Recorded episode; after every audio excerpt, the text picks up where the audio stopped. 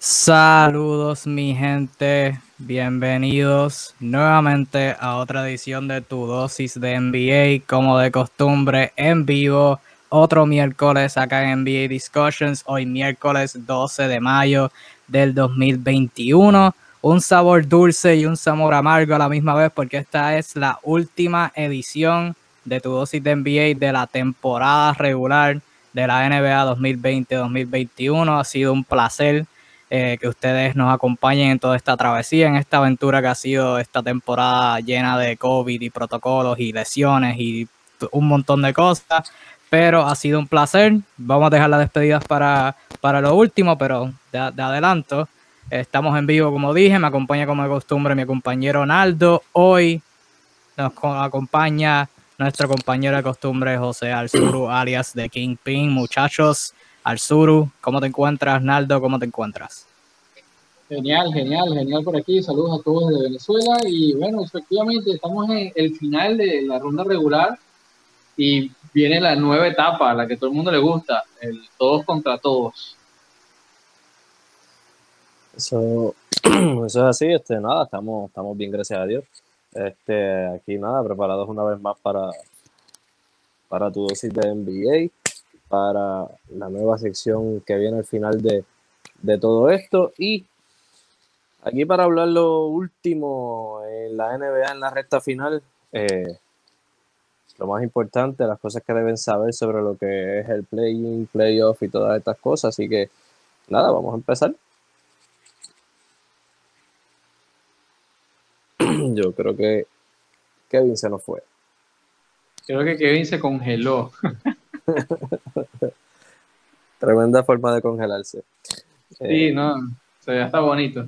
Bueno, nada, a lo que en lo que Kevin vuelve, este, nada, hoy vamos a estar hablando un poco sobre lo que fue el récord que ha roto Russell Westbrook luego de 47 años, que parecía irrompible, que todos los jugadores pensaban que iba a ser irrompible. Era el récord de los 181 triple dobles de Oscar Robertson, que fue roto por Russell Westbrook recientemente, quien ahora tiene 182. Eh, estaremos hablando de la noticia de Jalen Brown fuera por el resto de la temporada, lo que eso significa para Boston. Eh, vamos a estar hablando, como les dije, de lo que es el puesto entre playoff y play-in, cómo van a estar situándose los equipos, este, qué debes saber sobre los play-in, cómo se van a jugar. Eh, y qué posibilidades tiene cada equipo todavía de colocarse en, en, ciertas posiciones. Este, aparte de eso, nada, cualquier otro tema que sea sugerido por ustedes siempre es bienvenido, siempre los, leemos, vemos sus comentarios y, siempre que haya un tema, pregunta que ustedes quieran hacer, siempre vamos a estar ahí para contestarla y para hablar sobre el tema. Vamos a ver si Kevin regresa por ahí. Eh, Diego nos dice que hablemos del gran momento que está pasando Curry con Golden State. Eh, claro que sí, Diego, podemos estar hablando de eso un ratito. En lo que llega un, nuestro compañero Kevin, vamos a, ir empezando hablando de eso. Este, Golden State Curry está pasando una tremenda temporada, probablemente la mejor de su carrera, increíblemente ahora mismo.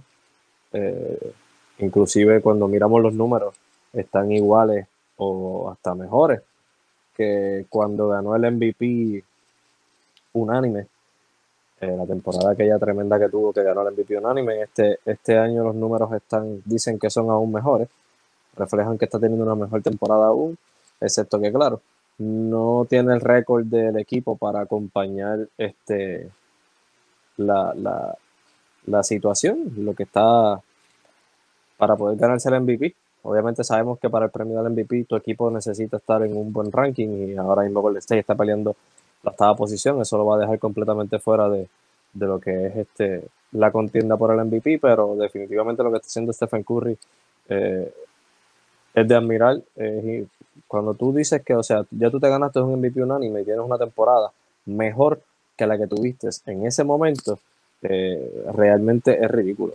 Eh, el poder hablarlo, pensarlo, eh, es estúpido. Denme un brequecito que nuestro compañero al me está pidiendo entrada. Ahora sí. Aquí están entrando. Ahora sí, ahora sí. Ahora sí están adentro. Me asusté. Pues, no, el, el, universo está conspirando contra nosotros, pero nosotros somos más fuertes. pues como iba diciendo, sí, este Diego, la temporada de Curry, o sea, pensar que tiene una temporada mejor que la temporada que tuvo como MVP unánime, o sea, a ese nivel de absurdo ha sido la temporada de Curry este año. Y el hecho de que esté batallando en octava posición con, con el equipo que ha logrado tener el Stay a flote este año, pues es realmente increíble de su parte. No, definitivamente nadie lo quiere enfrentar en los play o en los playoffs esta temporada, porque de la manera en la que está jugando y con la efectividad que está tirando, que probablemente va a terminar en el club de los 50, 40, 90, puede ser un peligro para cualquiera, así que eh, cualquiera quiere mantenerse lejos de Stephen Curry y los Golden State Warriors. No, definitivamente. O sea, un jugador peligroso, un equipo peligroso. O sea, le, le ganaron a Utah los otros días y ayer le ganaron a Phoenix saludable. back to back al 1 y al 2. O sea que están en peligro y hablaremos de eso, de los, de los puestos en playoffs. Golden State, como acabas de decir, están clasificados para el play-in y todavía pues están en esa, en esa contienda con otros equipos. Los Lakers están por ahí, hablaremos de ellos. Eh, Utah y Phoenix todavía están en batalla por, por ver quién termina como el primer puesto. El play-in en el este también está súper interesante. Y nada, eso va a ser súper interesante. Daremos un análisis, ¿verdad? Por breve, hablando de los equipos que están en contienda para, para los respectivos puestos en, los playoffs y en el play-in. Y pues daremos ¿verdad? Lo, que, lo que les falta de calendario, que como, ¿verdad? No sé si lo dijiste, la temporada regular ya esto, como dije, la temporada regular ya se acaba próximamente. Este es nuestro último live. La temporada, el último día es el domingo. El play-in comienza el 18 y los playoffs como tal empiezan el 22 o el 21, si mal no recuerdo. Y así que vamos a estar hablando de todo eso y de otras noticias que han acontecido en la NBA. No sé si lo mencionaste o no sé si lo describiste, mejor dicho, pero el segmento que tenemos planteado para el final es un segmento que estaremos estrenando donde tú, que nos estás sintonizando, puedes entrar a la transmisión con nosotros y debatir sobre lo que tú quieras. Así que ten pendiente de eso, es al final. Eso tendremos ese, ese segmento al final. El segmento que estaremos llevando por el momento para la olla con Naldo. Así que estén pendientes a eso, pero durante el live, como siempre, siéntanse la libertad de dejar sus comentarios, sus temas en, en ¿verdad? valga la redundancia en los comentarios y les contestaremos. Como vieron, Naldo, pues lo primero que vio lo contesta, así que en confianza los dejan y les contestamos. Eh, vamos a empezar un poquito de breaking news. Eh, no era con lo que íbamos a empezar originalmente, pero fue eh, breaking news hace como dos horas de manera oficial. Era algo que ya asumíamos, o que por lo menos muchas personas asumían, pero de manera oficial, Víctor Oladipo se va a perder el resto de la temporada. Véase temporada regular y postemporada. Tendrá una cirugía en el tendón de su cuádriceps derecho eh, si mal recuerdan, Oladipo sufrió esa lesión en un donqueo en un juego contra los Lakers el pasado 8 de abril. Luego de eso se ha perdido 17 juegos y ahora pues se va a someter a esa cirugía para la cual no tiene estimado de tiempo para su regreso. Y como bien sabrán, o probablemente se les haya olvidado algo así, Víctor Oladipo es agente libre este verano, así que un algo súper importante en su agencia libre con Miami. Oladipo solamente jugó cuatro juegos. En esos cuatro partidos promedió 12 puntos, tres rebotes y medio, tres asistencias y medio, dos robos en 37% del campo, 23% en triples y 66% en tiradas libres. Al sur, comenzando por ti, eh, ¿qué pierden los Miami Heat sin Víctor Oladipo? Ahora que ¿verdad? Clasificaron oficialmente a la postemporada. Oladipo figuraba ayudarlos bastante, pero ya pues no estará que pierden los Miami Heat con Oladipo, ahora que no lo tendrán. Bueno, eh, Kevin, me, gustaría replantearlo, más que decir que pierden, que dejan de ganar, porque es difícil perder lo que realmente nunca has tenido. Eh, eh, la lesión de Oladipo ocurrió justamente en el momento que yo recuerdo bien esa jugada donde todo el mundo, bueno, ya arrancó Oladipo, esto es una muestra de autoridad de lo que puede hacer y ¡pum! se murió. O sea, fue flor de una sola noche, como dicen en mi país. Y em, del caso de, de, Miami, efectivamente, dejan de tener una posible tercera o hasta segunda espada ofensiva sólida y un defensor muy por encima del promedio eh, a nivel perimetral. algo que, que Miami siempre cae bien, siendo un equipo que tiene ciertas dotaciones para aprovechar la, defensa efectiva.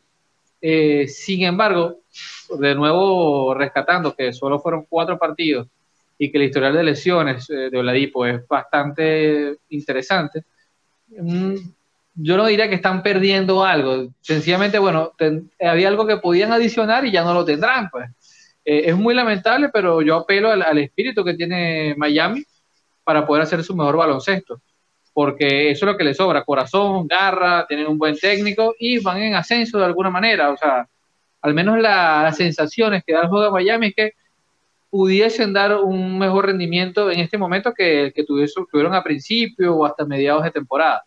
Eh, ahora, si hablamos de Víctor Oladipo y su tema, bueno, ¿cómo, ¿cómo, queda él parado como jugador? Yo creo que, bueno, hay que agarrar con pinzas eh, todas estas informaciones porque ya Oladipo el próximo año estaría también a puerta de los 30 años y si uh, decantamos con detalle sus últimas tres temporadas de cara a la agencia libre, yo creo que ya tendría el cartelito de, si ya no lo tenía antes, pues lo tiene ya de cristal ya lo tiene cantado y no sé si ahora Miami, que lo estaba muy convencido en querer tenerlo, eh, era un tema, un secreto a voces, Kevin, tú más que nadie lo sabes, no sé si ahora estarán tan convencidos de ir a por él, eh, independientemente de lo que pase este año. Sí, no es súper interesante pensar que Miami evidentemente no dieron tanto, ¿verdad? No, nos reímos desde la perspectiva de los Rockets que por Harden solamente recibieron a Olinick y un par de picks y Avery Bradley que tampoco va a estar con ellos durante esto, lo que falta de temporada. Eh, pero ciertamente era una oportunidad para Miami evaluar a Oladipo y ¿verdad? determinar si realmente tenía algunos problemas a largo plazo eh, que, los, que pudieran afectar su salud, si encajaba. Obviamente los, los números los leí ahorita, no se veían tan bien pero se veía un poquito de promesa en qué podía hacer, especialmente en defensa. ciertamente eh, estaba teniendo buenos momentos defensivos en el perímetro y el cuadro con él con Arisa, con Adebayo y con Jimmy Butler prometía en, el poco tiempo que, tuvieron juntos y ciertamente para su agencia libre, o sea, desde, desde que volvió de su lesión en el 2019, que tuvo cirugía con Indiana, ha jugado como 57, 56 juegos en dos, dos temporadas, en dos años. O sea que es súper difícil. Ahora, como dije, no tiene estimado de regreso. O sea que lo que vaya a pagar un presunto equipo por Oladipo tiene que evaluar, ok, tiene el historial de lesiones, uno, y dos, cuánto nos puede ayudar simplemente porque cualquier otro efecto, cualquier otro eh, síntoma que pueda tener a largo plazo, uno, y dos, cuándo es que puede volver, porque genuinamente no se sabe hasta cuándo pueda volver. Naldo, ¿qué tú piensas de esta situación? Sí, definitivamente. Este, en cuanto a la situación de Miami, es como dice eh, al sur, no es lo que perdieron, sino lo que no pudieron ganar, porque nunca lo tuvieron. no lo pudieron, no, no, lo perdieron. Pero definitivamente, o sea, Víctor Ladipo podía ofrecerles a ellos una versatilidad increíble en defensa, en el perímetro, eh, Oladipo es excelente. Eh, probablemente uno de los mejores gares en defensa en, toda la liga. Y en ofensiva no había tenido el mejor de los de los de los porcientos de tiro, ¿no? Para, para, para él poder tener la ofensiva o ver el potencial de Oladipo en Miami, porque estaba tirando malo, pero sabemos que Oladipo al 100 es un excelente jugador ofensivo que sabe crear su tiro, que puede meter la bola de todas partes, que corre muy bien la cancha. Eh, definitivamente eh, saludable hubiese encajado excelente en este sistema de, Miami, en este juego de Miami al lado de, de Jimmy Butler. Este, es una lástima que no lo hayan podido ver. Esto es bueno para Miami que hayan logrado obtenerlo en cambio y ver qué tan mal está saludablemente Víctor Oladipo, porque ahora tienen una idea de lo que hay realmente ahí. Sus doctores lo han visto, lo han examinado, ahora sabrán si vale la pena ofrecerle un contrato o no. Que si no lo hubiesen obtenido en cambio, quizás como quiera se hubiesen arriesgado en la agencia libre, hubiesen dado el contrato sin saber lo que había ahí. Ahora tienen esa variante de por lo menos saber qué tan bien o qué tan mal está eh, Víctor Oladipo en su ¿verdad? sus rodillas, sus piernas, que, porque se ha lesionado de todas partes, las rodillas, las piernas le están explotando. Este, ver qué, qué tan grave es la situación, saber cuánto pueden ofrecer, hasta cuánto pueden llegar, y si Víctor Oladipo está dispuesto realmente a jugar en Miami con tantas ansias como las que tenía, pues toma el dinero que te den, venir de otra, estás lesionado. Eh, por otra parte, en cuanto a Víctor Oladipo, por la misma razón que para Miami es bueno, para Víctor Oladipo es malo. Probablemente va a perder muchísimo dinero. Probablemente puede perder la oportunidad de jugar para Miami en el futuro, que era lo que él quería. Eh, porque le van a, Miami puede que no le ofrezca nada. Simplemente no le ofrezca nada y ya, porque va a preferir usar ese dinero para otro jugador que esté saludable y pasarlo a él por alto.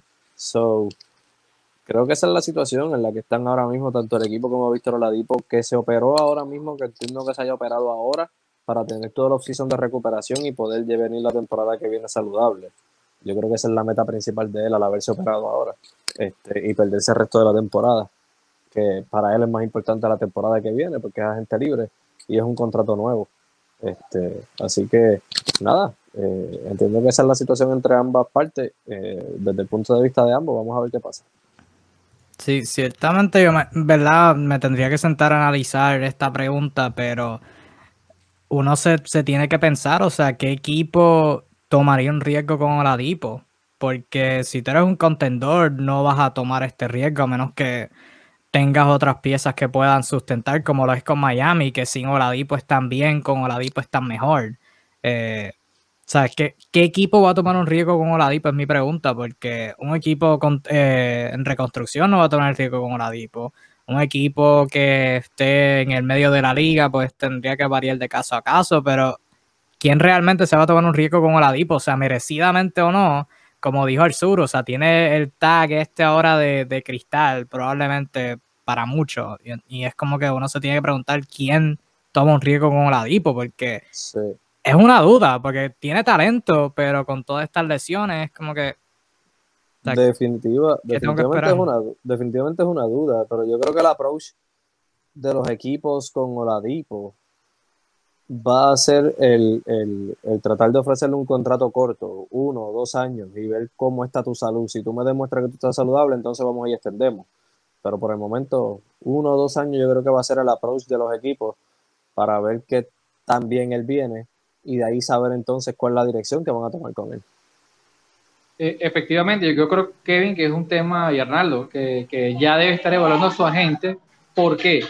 Hay que entender que Víctor Oladipo ya por la longevidad que tiene en la liga clasifica para el mínimo de veteranos ya, porque es un tipo con más de siete temporadas oficiales desde su debut. Eh, por tanto, el próximo año perfectamente pudiese ser calificado, de hecho, a partir de este año, eh, para cobrar el mínimo de veteranos, así que sería un contrato que podría ser perfectamente de un año, demostrar que también está y bueno, tratar de luego pescar algo multianual, aunque las experiencias previas a nivel de, ese tipo de situaciones en los últimos años nos han demostrado que rara vez el jugador, así demuestre un buen nivel, consigue un buen contrato eh, posterior. Entonces es un riesgo eh, considerable, pero poco puede hacer, porque efectivamente si tú no estás sano, no, ¿qué puedes conseguir? Lo primero es demostrar que realmente estás en condiciones de jugar por lo menos 60, 70 partidos, que ni siquiera es el caso de él. Eh, yo la verdad lo veo bastante difícil porque ya creo que hay una tendencia de, cierta fragilidad y el juego de Víctor Oladipo, para quienes nos siguen, es un juego que está basado en buena medida en su atleticismo, no es un tipo que, se caracteriza por tener un tiro muy limpio o tener unos fundamentos tácticos muy altos, más que todo una defensa, un atleticismo brutal y una velocidad lateral muy por encima de la media. Así que el tema de lo atlético impera bastante. No, definitivo, definitivo. Eh, pueden, o sea, ya van varias lesiones que, lo han afectado, así que va a ser interesante ver cómo pueda volver, eh, cuándo es que vuelva, pero como siempre, somos fanáticos de la NBA, no nos gustan ver lesiones, así que le deseamos una recuperación rápida y mucha fortaleza para Víctor Oladipo que se pueda recuperar y volver bien. Eh, vamos a movernos a una nota más positiva. Eh, Naldo y yo hablamos de esto la semana pasada ante la posibilidad de que pasara, eventualmente pasó. Yo no tengo mucho que añadir al tema, pero el turno está con nosotros, así que le voy a dar el espacio a él, a menos que Naldo quiera añadir algo. Pero se trata sobre Mr. el nuevo Mr. Triple Doble, nada más y nada menos que Russell Westbrook, quien recientemente rompió el récord del Big O de Oscar Robertson por la mayor cantidad de triple dobles en la historia de la NBA. Empató el récord en el fin de semana contra los Indiana Pacers con 33 puntos, con 15 asistencias y 19 rebotes, incluyendo el tapón para ganar el juego. Y lo rompió oficialmente el pasado lunes contra los Atlanta Hawks en Atlanta con 28 puntos, 21 asistencias y 13 rebotes, ahora con 182 triple dobles en su carrera. Russell Westbrook eh, rompe un récord que se ha sostenido por 47 años. Oscar Robertson tuvo su triple doble número 181 en el 1974, un récord que por años nadie nunca pensaba que se iba a romper, inclusive hasta cuando Westbrook se fue en su, eh, en su campaña de MVP el 2017. Poquito los que genuinamente pensaban que Westbrook podía romper el récord de Oscar Robertson. Han venido otras leyendas a través del recorrido, LeBron James, eh, Jason Kidd, eh, por solo nombrar algunas, que se decía, este va a ser el que va a romper, este va a ser el que lo va a romper, o nadie lo va a romper, y ahora Russell Westbrook. Su primer triple doble en el, en el, en el 2 de marzo del 2009 contra los Dallas Mavericks, 17 puntos, 10 rebotes y 10 asistencia. Hasta ahora, en mayo 2021, que hace su triple doble número 182, rompiéndole la marca a Oscar Robertson. Arzuru, pensamientos sobre este acontecimiento, sobre Westbrook en general, su legado, obviamente, mucha, mucha crítica a través de los años sobre él y sus triple dobles. danos tu pensar, profesor. Eh, bueno, no, sencillo. Esto es un, logro que hay que ponerle las marquesinas correspondientes porque es una gesta histórica. O sea, creo que es algo que no está sujeto a ninguna discusión. Estamos hablando de, de un estamento que, como tú mencionas, tiene data desde el inicio de la carrera de Oscar Robertson.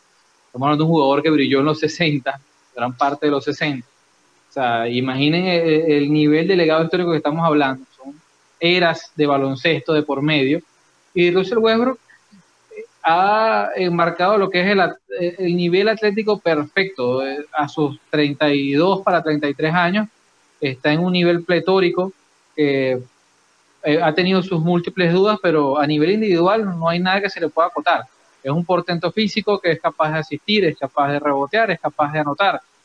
El popular carrito loco, como mucha gente lo llama, eh, todavía parece tener tan, gasolina en el tanque para unos cuantos triple más. Así que esta es una marca que no se va a quedar en 181 ni 182, probablemente estaremos hablando de 250.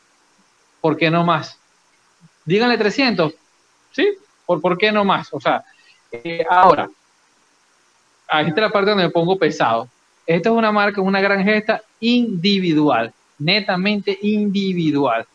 Eh, es muy bonito, es parte del baloncesto, hay que darle el justo reconocimiento porque si fuese tan fácil, otros lo hubiesen hecho y no es el caso.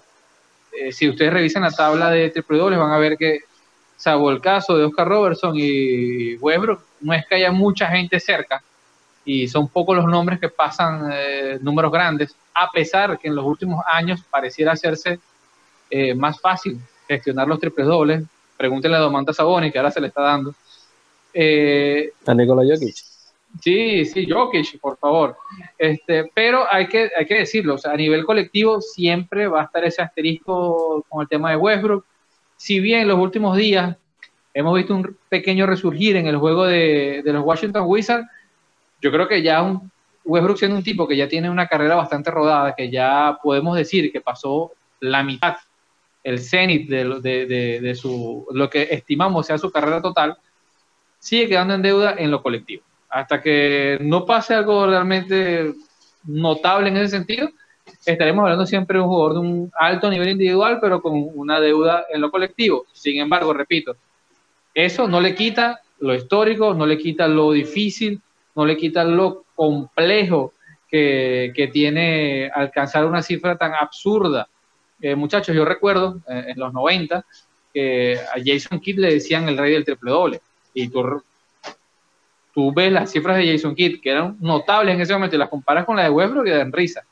Eh, incluso Grant Hill, que hizo muy buenos números, también ni siquiera es comparable. O sea, estamos hablando que Westbrook se fue, se fue muy por encima de, todo el mundo y, hay que dársela, hay que dársela. Naldo, no sé si quieres añadir algo a esta conversación que ya no has dicho. No, no hay mucho que añadir. Este, en cuanto a lo que comentó Arzuru, lo único que tengo que decir de Westbrook, o sea, estoy totalmente de acuerdo, excepto que quizás estos últimos dos años, el año de Houston y el año ahora de Wizards, se ha visto un Westbrook que sigue siendo los mismos triple dobles, pero quizás con un poco más de, madurez en su juego, más, más, el, más el colectivo, más el líder, este, menos el individual.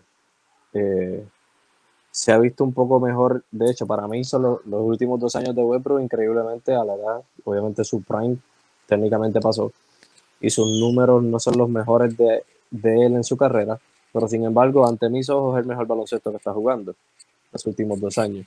Eh, esa, esa se la tengo que dar.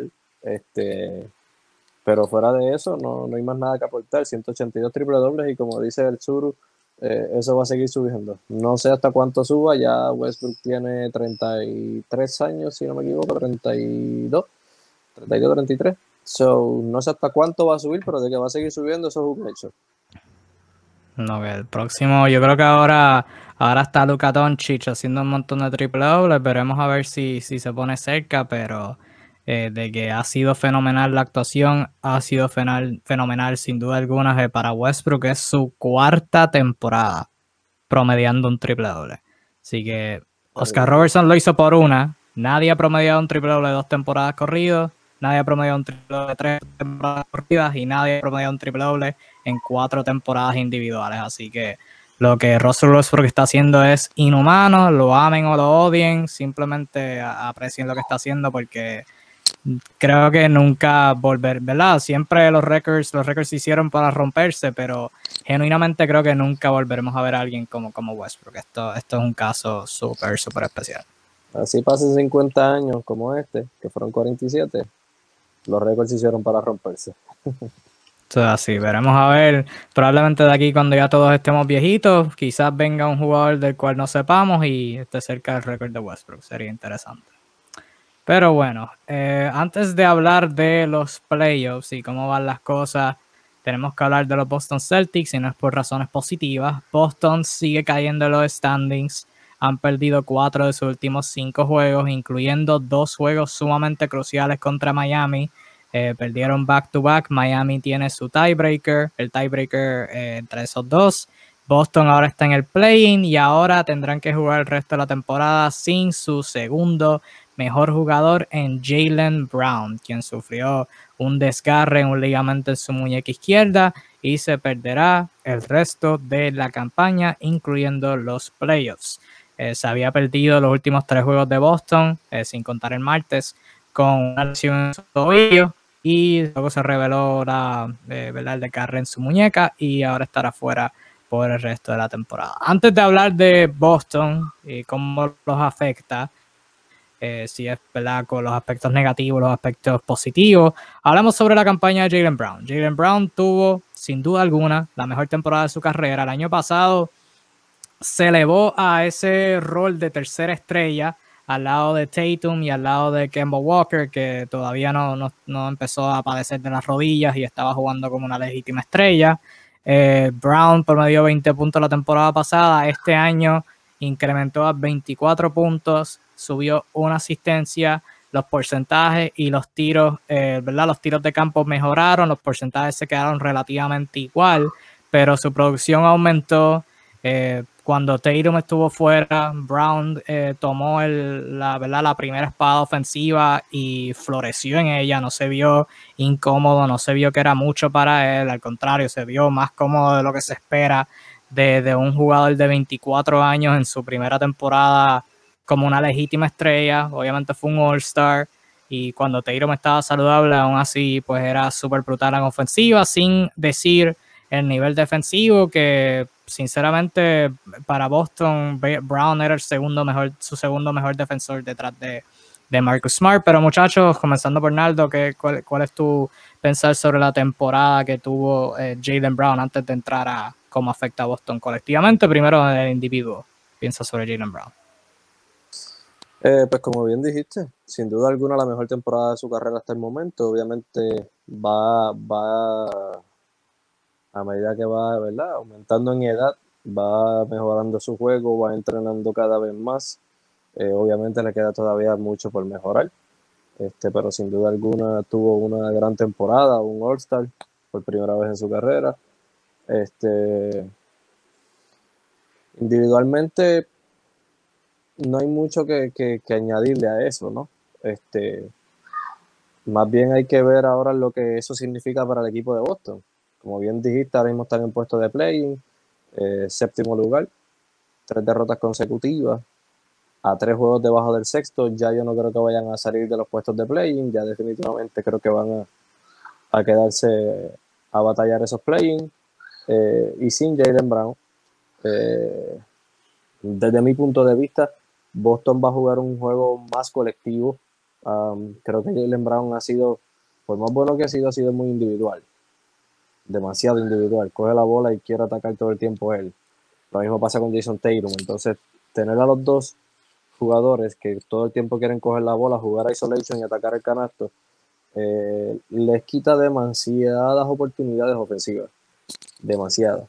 Eh, creo que el perder a Jalen Brown solamente los deja con un jugador individualista y el equipo se va a mover mejor ofensivamente en cuestión de que va a pasar más la bola, va a mover más la bola y la bola viaja más rápida que el jugador. Es más difícil poder defender un equipo que pasa la bola constantemente, si no, eh, mira a los San Antonio Spurs en sus mejores años, mira a Golden State Warriors en, sus, todos estos años que lideraban la liga en asistencia, eh, por si tenías alguna duda.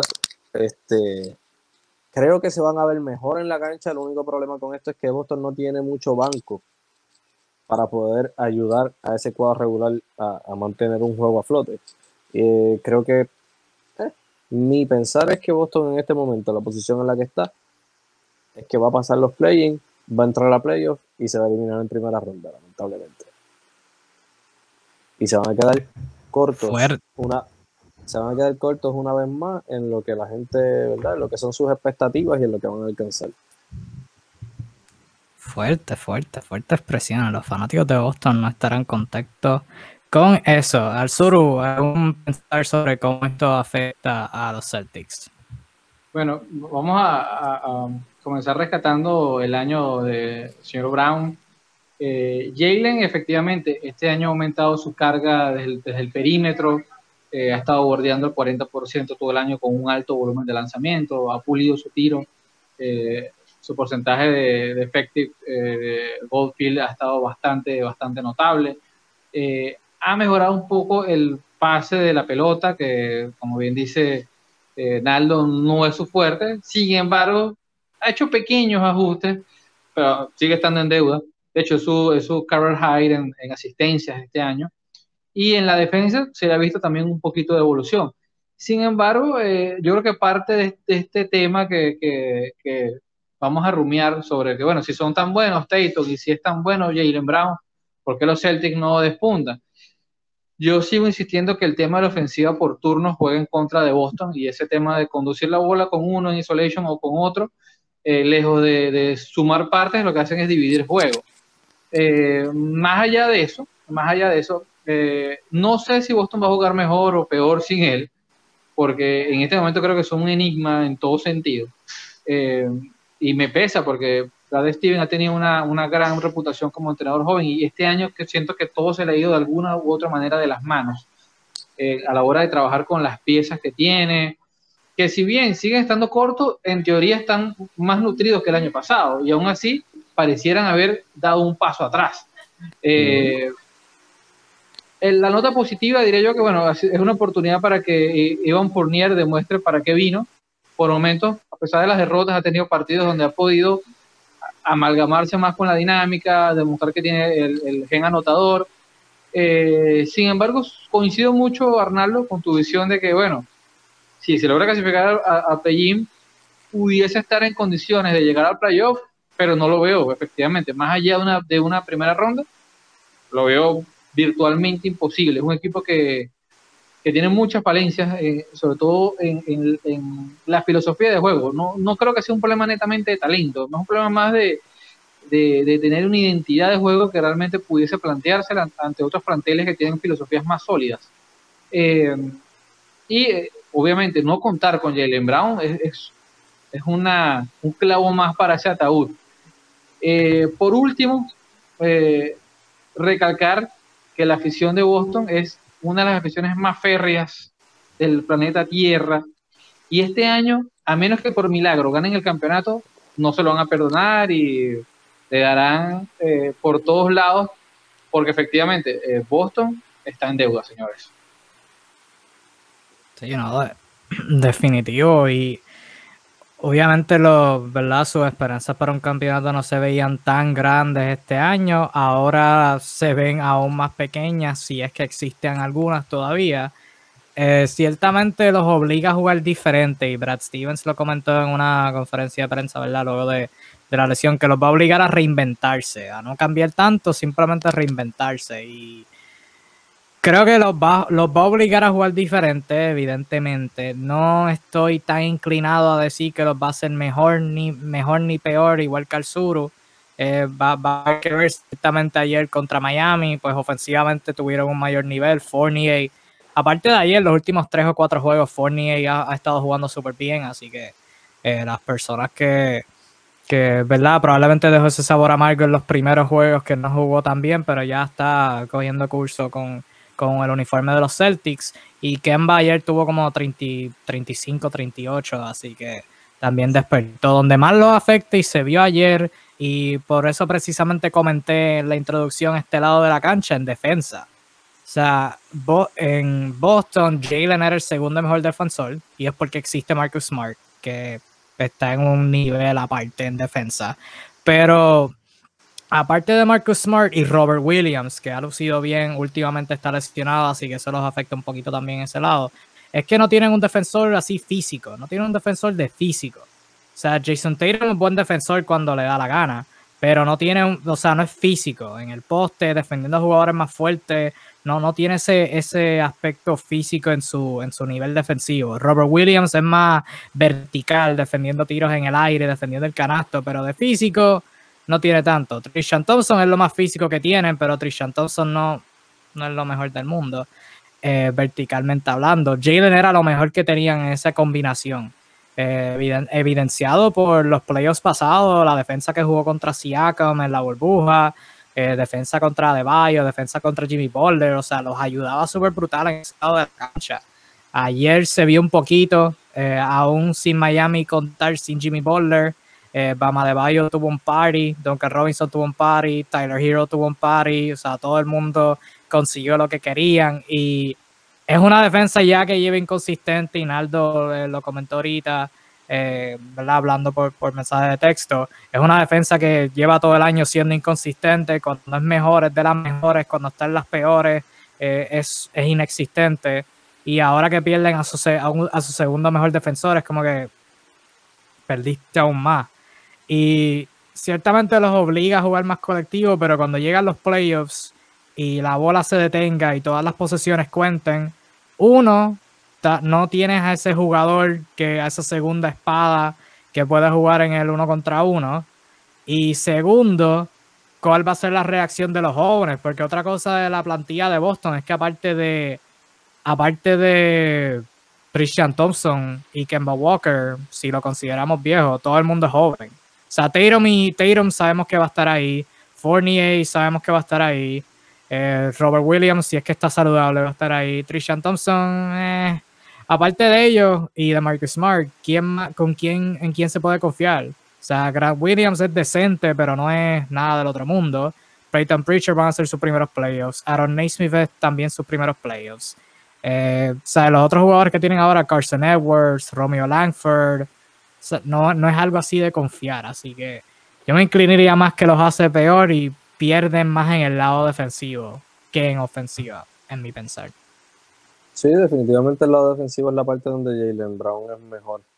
Este, ofensivamente, como dije, creo que la bola va a fluir más, lo cual puede ser positivo para ellos como equipo, pero defensivamente no hay, no hay duda alguna de que perdieron eh, tremenda arma en la defensa.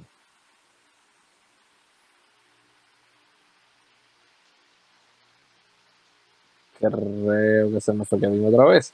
Sí, creo que. Ah, no, ah, no, hay movimiento. Está vivo. Está, está. Se ve que quiere, pero le Se falta. está recuperando, se está recuperando. Está entrando Ya, en ya, calor. Ya, ya, ya, ya, estoy vivo, estoy vivo. Estoy vivo, estoy vivo. Este, lo que. Se me olvidó lo que iba a decir. Eh, nada. Ya habiendo hablado de Boston, está en el play-in. Eh, vamos a pasar a hablar de los playoffs antes de entrar al último segmento, que no sé si hay gente por ahí que esté disponible para el último segmento, pero vamos a el intento anyways. Antes de pasar, vamos a hablar de la postemporada. Eh, hay varios equipos, ¿verdad? Batallando por varias posiciones. Eh, vamos a empezar por la conferencia del este, vamos a ir de, de arriba para abajo. Y una vez lleguemos al play-in, pues ofreceremos una explicación del play-in, porque pues, hay personas que quizás no entienden el concepto del play-in, eso está perfectamente bien. Para eso estamos, para educar a, a todos en lo, en lo más básico, en lo más avanzado, en la medida que, que podamos. Vamos a comenzar con el primer puesto en la conferencia del este que está siendo luchado en estos momentos entre los Philadelphia 76ers, que actualmente son el primer puesto en la conferencia. Los Brooklyn Nets, que hoy tienen de regreso a James Harden, todavía no van a jugar con el victory completo porque eh, Kyrie Irving le dieron en la cara ayer y ahora tiene algo en la cara y no va a poder jugar. Y los Milwaukee Bucks, que recientemente le ganaron a los Nets en una serie back-to-back la semana pasada. Ahora mismo Filadelfia está en el primer lugar. Eh, tienen a Brooklyn detrás de ellos por dos juegos y los Milwaukee Bucks están detrás de los 76ers por tres juegos al, al, eh, detrás de los Brooklyn Nets en dos juegos. Y mirando el calendario ahora que le faltan a los tres equipos, a los Milwaukee Bucks, en estos momentos, le, vamos a empezar por los Nets. Los Nets juegan hoy en San Antonio, eh, hoy contra San Antonio, en Brooklyn, y luego cierra su temporada con dos juegos bastante sencillos contra Chicago y contra Cleveland. Chicago está en el play-in, pero necesitan bastante ayuda para entrar y Cleveland está eliminado. Filadelfia juega contra Miami mañana y luego cierra la temporada en un back-to-back -back contra los Orlando Magic que están en una reconstrucción masiva y los Milwaukee Bucks cierran su temporada jugando mañana en Indiana, juegan el sábado contra Miami y cierran el domingo en Chicago. Muchachos, ¿cómo ven esa batalla por el primer puesto entre Filadelfia, Brooklyn y Milwaukee? Bueno, bueno, yo tengo que jugármela con Filadelfia para que se cumpla mi pronóstico, así que no me importa la lógica y el análisis deportivo. Va a ganar Filadelfia, señores, el no. colofón del primer puesto de la conferencia, porque yo lo dije. No, y tiene un equipazo, tiene un equipazo, Joel Embiid sano. Eh, es un, si no fuese por lesión, estaría a un nivel en este momento de discusión bastante, bastante cerrada para darle el MVP de una vez. Lastimosamente los partidos perdidos pesan bastante. Eh, creo, creo, fielmente que están en, en, perfecta posibilidad de alcanzar la meta de, de, de, de tener ese, esa oportunidad de estar de primero. Los Brooklyn Nets no creo que estén tan motivados de ser primero, están motivados en que todos estén lesionándose por turno. Creo que esa es su principal preocupación en este momento y como quiera que lleguen de octavos o, de primeros, son el verdadero enemigo. Así que están en un puesto tan flexible que no creo que les preocupe ahorita ganar o perder estos tres partidos. Eh, quizás el caso de los Bucks sea el más, eh, los que quizás tengan que, que tratar de escalar eh, en ese, o quieran escalar en esa, en esa escalera, valga la redundancia. No sé cómo lo ven ustedes, muchachos. Pues mira, eh, ajá. Se fue otra vez. Pues sigo. Eh, ¿Llegó? Ah, es que me estoy yendo, no me estoy dando cuenta. Eh, mi única preocupación con Filadelfia, ¿me escuchan? Sí. Ok, fantástico. Mi única preocupación con Filadelfia, rápidamente, es que sus últimos dos juegos son controlando. Y yo no sé qué le vayan a dar sobre si quieran descansar a Joel Embiid. Esa es mi única preocupación con ellos. Si descansan en Embiid, no creo que ganen esos dos. Y si Milwaukee viene motivado y Brooklyn va a ganar con, con el dúo, el trío que tengan, lo veo complicado en ese aspecto. Pero tú, Naldo, ¿cómo tú lo ves? Yo creo que ya, o sea, para efectos de, de ¿verdad? Yo, ya yo le aplaudo a nuestro compañero al porque yo creo que la pego. Philadelphia va a terminar primero, o sea, están dos juegos arriba y quedan tres juegos. Tendrían que básicamente perder los tres, lo cual no va a pasar. Eh, realmente cuando ya estás a dos juegos de diferencia y quedan tres juegos, yo creo que ya tú aseguraste el, el puesto, ¿no? Yo creo que ya los Philadelphia eh, aseguraron el primer lugar. Yo creo que la batalla está entre, en, el, en el segundo puesto entre Brooklyn y Milwaukee. Ahí sí, creo que hay una batalla porque están en un juego nada más con tres juegos por jugarse. Este, ¿Qué tan importante es para cada uno? Bueno, pues como dijo Alzuru, yo creo que Milwaukee va a querer pelear un poco más el puesto por subir al segundo lugar. Eh, ahora mismo están en posibilidad de, de, enfrentarse a Miami, porque Miami está cerca del sexto lugar. Y yo no creo que Milwaukee quiera enfrentarse a Miami después de los playoffs del año pasado. Aunque claro, viene el factor venganza de por medio, que probablemente eh, Milwaukee quiera tener, eh, lo que es la venganza. Pero no creo, creo que tratarían de evitar a toda costa el enfrentarse a, a, un Miami Heat, eh, subiendo a un segundo puesto. Lo más difícil que pueden encontrarse en el camino es un Boston Celtics sin Jalen Brown, del cual ya hablamos, que obviamente es una gran baja y que no los va a dejar pasar de primera ronda a Boston. Así que eh, yo creo que el segundo puesto es el, el puesto que, que, que, que, tienen que jugarse ahora mismo. Estos dos equipos. Ambos equipos deben tener las mismas ganas de terminar segundo lugar, por las razones que ya acabo de mencionar. Este, pero como bien dijo Alzuru, eh, yo creo que Brooklyn a última hora la meta final es tenerlos a todos cuando empiecen los playoffs este, saludable. Hoy, ya como bien mencionaste, llega James Harden. Kyrie Irving no estará jugando hoy, pero por lo menos anunciaron que lo que tiene no es, un, no es una contusión, así que no es tan grave como pensaban al principio. O pudiera estar regresando quizás para el próximo juego, todo depende eh, de los últimos exámenes. Pero yo creo que ya Filadelfia por lo menos asegura el primer puesto. Bueno, cabe destacar que Milwaukee tiene el tiebreaker. Para los que no saben, el tiebreaker es que si dos equipos terminan empate, el que haya ganado la serie de temporada regular, pues se rompe el desempate. Milwaukee tiene el tiebreaker sobre Brooklyn. Así que si Milwaukee y Brooklyn terminan empate, que lo que hay es un juego de diferencia entre ellos dos, pues Milwaukee se llevaría esa, esa delantera. Moviéndonos hacia los últimos puestos de playoffs asegurados. Eh, estamos hablando de los Atlanta Hawks, los New York Knicks y los Miami Heat. Los Miami Heat eh, clasificaron oficialmente a los playoffs. Atlanta y Nueva York todavía no han, clasificado oficialmente. Eh, se preguntarán, Kevin, ¿por qué, ¿por qué Miami clasificó oficialmente y los otros dos no cuando todos están empate con el mismo récord?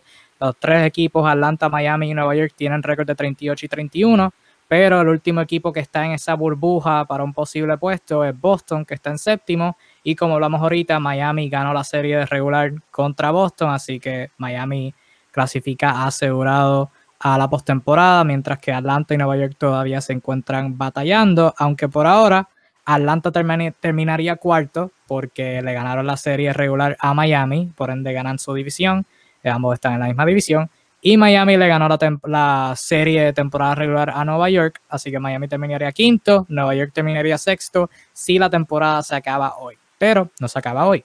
Quedan tres partidos en el calendario de los Knicks. Juegan mañana contra San Antonio, el sábado contra Charlotte y el domingo contra Boston. En el caso de Miami, mañana contra Filadelfia, el sábado contra Milwaukee, y el domingo contra Detroit. Y en el caso de los Atlanta Hawks, están jugando en estos momentos contra los Washington Wizards como parte de un de un back-to-back estilo serie de béisbol. Juegan mañana contra Orlando y el domingo contra Houston.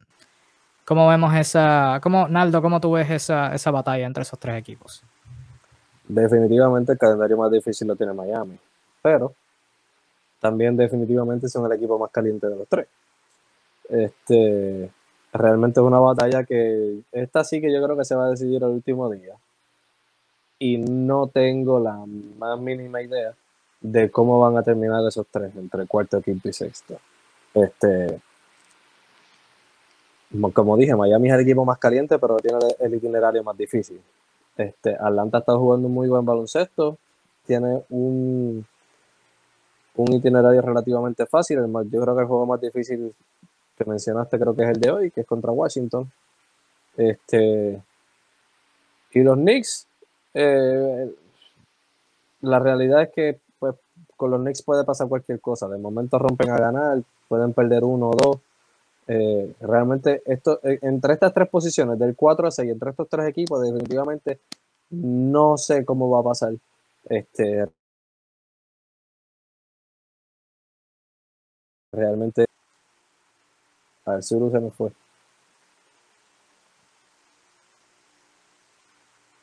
Al sur, al sur se vamos. Qué fuerte. Pero es que la cosa con los Knicks, los Knicks realmente necesitaban el juego de ayer. Y no hablamos del juego por cuestión de tiempo, pero contra los Lakers, ahí Diego Arzuro. los Knicks necesitaban el juego de ayer. O sea, juego cerrado contra los Lakers, sin LeBron, sin medio equipo. Caruso se lesionó a mitad. Usaron a Horton Tucker de armador y perdieron ese juego crucial. O sea, lo necesitaban. Y ahora mismo están en empate yo no me quiero imaginar un mundo en donde tengan que jugar contra Boston el domingo por, un, por ese sexto puesto. Porque obviamente como fanático estar entretenido, no me malinterpreten, pero tan, tan buena temporada que tuvieron y que ahora se estén colapsando eh, eh, no, no es tan fuerte. Es bien fuerte, bien fuerte, no es tan fácil. al Suru, como tú, saluditos aquí Dani y a Carlos que están comentando por ahí. Al Suru, ¿cómo tú ves esa, esa batalla entre Atlanta, Miami y Nueva York por el cuarto, quinto y sexto puesto? Antes que nada, saludos a mi amigo Kidani. Te dedico esta, esta puesta de lente con mucho cariño a los Twitty. Efectivamente, Kevin, está súper interesante. Eh, eran equipos que tienen una gran narrativa. El caso de Atlanta con su inicio paupérrimo, el caso de los Knicks con sus casi ocho años de basura interminable. Eh, en el caso de Miami son los actuales subcampeones y, han estado en una, en una montaña rusa que, ha sido digna de narrar eh, a, lo largo y ancho de la temporada. Así que es una, es una contienda bien interesante porque son tres que, que han estado animando eh, y tienen cosas que demostrar, pues. Eh, en el caso de los Knicks, tú bien decías, bueno, sí, fue una derrota un, tanto dolorosa la de ayer. Mérito en el sentido que los Lakers supieron seguirle el juego físico a, los Knicks. O sea, no trataron de esquivar, sino fueron al choque. Y creo que por ahí, de alguna manera, eh, ir a lo brusco definió las acciones. los Knicks tienen mucho talento, tienen mucho que demostrar, pero ya lo habíamos hablado en EFA anteriores ya lo hecho hasta ahora pagó el viaje. Eh, así que yo creo que ya es la gasolina que los mueve, es sencillamente las ganas de seguir demostrando de, que están hechos. No creo que exigirles mayores, mayores alcances sea, sea lo correcto. En el caso de Atlanta, Atlanta es un equipo con bastante talento, eh, entra en una dinámica brutal con Nick McMillan, que ha sacado el mejor rendimiento de este equipo. Eh, hemos visto en, los últimos, en el último mes cómo Bogdanovich empezó a ser el jugador por el cual eh, tantos equipos se metieron en líos extraños eh, en la temporada muerta y, con ese valor que para algunos era exagerado. Eh, así que bueno, Atlanta yo diría que está en posición de, quizás demostrar que sí es un equipo para contar en el futuro para hacer un, un team de playoff perenne en el este. El caso de Miami, bueno, quizás son los que más tienen que demostrar, precisamente, tienen la, el, check de que son los subcampeones, eh, se supone que tienen un, un, team repleto de talento joven y talento contrastado, contrastado. La llegada de jugadores como Trevor Ariza le ha dado un plus en defensa y en experiencia. Sin embargo, siempre ocurren esos claroscuros que ponen, lo ponen eh, desde un matiz bastante inconsistente Así que yo creo que, bueno, es un, es un 4-5-6 de eso de que cualquiera puede ganarle a cualquiera, cualquiera puede pasar. Lo natural sería irnos a pesar de, de, eventualmente estar en un sexto puesto por Miami, por la experiencia demostrada, porque es un equipo que en teoría eh, ahora es que calentó motores, por así decirlo, y cuenta con una experiencia que estos dos equipos antes mencionados no tienen. Pero en los playoffs, señores, cualquier cosa puede pasar. Así que yo no daría por sentado que, que, que alguno de estos tres equipos son equipos de segunda ronda cualquier caso puede pasar, eh, eh, sobre todo en el este, que, es un, que sabemos que mitad de, tabla, mitad de tabla de playoff para abajo es una locura. No, iremos a esa mitad de abajo de tabla en estos momentos, los equipos que todavía no están eliminados, que están peleando por el play y, en el caso de Boston, en ese, por ese último eh, puesto de playoff, en el mejor de los casos. Miami, o sea, si yo, si yo soy estos, estos tres equipos, yo no quiero el sexto puesto. Yo no quiero enfrentarme a Milwaukee o Brooklyn. Bueno, si me toca enfrentar a Brooklyn en la segunda ronda, pero no me quiero enfrentar a Milwaukee o Brooklyn en la primera ronda porque eso es cuatro jueguitos y nos vamos por fuera. Habiendo dicho eso, vamos al play Antes de pasar al play vamos a poner una foto en pantalla, vamos a tapar nuestras caras por unos segunditos, pero para los que no sepan, para beneficio de todos, explicaremos el concepto del play eh, como ven acá, estas son la tabla de posiciones que hasta esta tarde no está actualizada con los juegos de hoy que todavía no se han terminado. Pero básicamente en un mundo normal, en una temporada normal, eh, sería súper super sencillo del, primer puesto al octavo puesto clasifican. El 1 se enfrenta al 8, 4 contra el 5, 3 contra el 6 y 2 contra el 7. Pero esta temporada la NBA decidió eh, crear una idea eh, extendida de la temporada pasada. La temporada pasada tuvimos el play-in para el caso de la burbuja. Este año el play-in va para todo el mundo. ¿Y qué pasa? Como saben, de 7 a 10, el, de 7, el séptimo, octavo, noveno y décimo puesto irán al torneo del play que comienza el 18 de mayo. El séptimo lugar juega contra el octavo lugar. En este caso, la conferencia del este sería Boston contra Charlotte. El noveno lugar juega contra el décimo lugar. Indiana jugaría contra Washington. Eh, los puestos más altos, en este caso Boston en 7, Indiana en 9, tendrían eh, ventaja de cancha local el séptimo ocho juegan, el que gane ese partido clasifica como el séptimo puesto, es decir, iría contra Brooklyn en la primera ronda, en este caso, que Brooklyn está segundo lugar a la tarde de hoy. El que pierde ese juego va al segundo bracket y se enfrentaría al ganador del juego entre el noveno y el décimo puesto. O sea que el que pierde ese juego entre 9 y 10 se elimina por completo y el que gana ese partido jugaría contra el perdedor del 7 y el 8 y, y el que gana ese partido clasificaría como el octavo puesto y en este caso se enfrentaría a los Philadelphia 76ers. Eh, eso es básicamente una explicación más o menos concreta o breve de lo que es el play y por qué es importante el séptimo octavo puesto. Si bien, ¿verdad? Captaron esa explicación, los novenos y el décimo puesto tendrían que ganar dos juegos para clasificar a los playoffs. Por ende, séptimo lugar y octavo lugar es súper importante en este play. ¿Y a quién tenemos en estos momentos? En la conferencia del Este tenemos a Boston en 7 que todavía tienen esperanzas del sexto lugar, pero necesitan ayuda de Nueva York. Necesitarían ganar todos sus partidos y que Nueva York pierda dos o tres. Tenemos a Charlotte en octavo, que están enterrados en el play. Es cuestión de si terminan 8 o 10. Eh, Charlotte tiene récord de 33 y 36. Indiana está noveno, empatado con Charlotte con 33 y 36.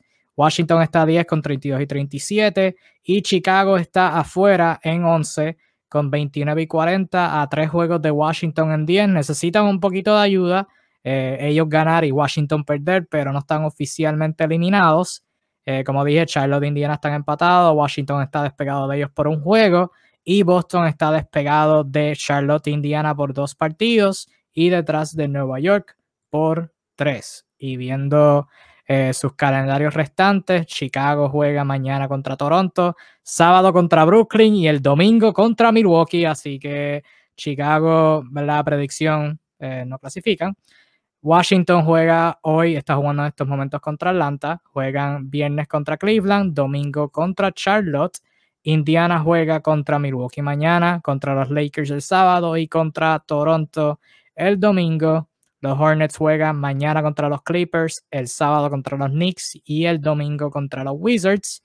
Boston juega, juega hoy contra Cleveland, el sábado en Minnesota y el domingo, como hablamos ahorita, en Nueva York. Muchachos, ¿cómo ven esta batalla por estos puestos del play? Y en el caso de Boston, que lo hablamos ya ahorita, eh, por ese último puesto, sexto lugar en los playoffs. Comenzando por Arturo. Miren, yo solo voy a decir una cosa. Cuidadito se cuela Washington ahí. Cuidadito se le escuela Washington que no lo vieron venir. Este, el buen momento de Westbrook, el equipo está empezando a hacer las cosas bien, modestamente dado el, caos que hay en el este, que ya mencionamos, y los equipos con que son rivales directos están pasando por momentos terribles. Pues. Eh, Charlotte, por ejemplo, depende mucho de lo que pueda hacer Terry Rozier en una noche. Pues. De resto no tiene mucho que ofrecer ahorita. Eh, Indiana, eh, todas las cosas malas del mundo le han pasado. así que cuidadito con hasta dónde pueda llegar los Washington Wizards. Sí, ¿no? Y ahora con Westbrook y Bill jugando un super, a un nivel supernova, o sea, caen décimo, pueden ganar dos juegos en plane y al primer puesto le pueden dar sus problemas. Eh, Naldo, ¿cómo tú ves esa batalla del plane en el este? No te escuchamos para nada. Te estoy leyendo los labios, básicamente. No, no te escuchamos. No, ahora no adelante, Naldo, adelante. No sé si, no sé si quieres hablar y que, el público te lea los labios. Bueno, si están escuchando en podcast, pues no, no te van a poder leer los labios, así que. Intenta escribirlo en un papel, a veces funciona. Escribe en el iPad. Pero. Pero nada, este. Si Naldo no contesta, mover, nos volveremos a la conferencia del. ¿Me escuchan? Ahora. Ahora sí. Zumba. Play-in del este, Zumba. El play-in del este, como dice, aquí va a hablar rapidito, como dice Alzuru, creo que eh, Washington tiene una probabilidad grande de colarse. Este, los Hornets, obviamente, la falta de verdad, las, lesiones les han afectado.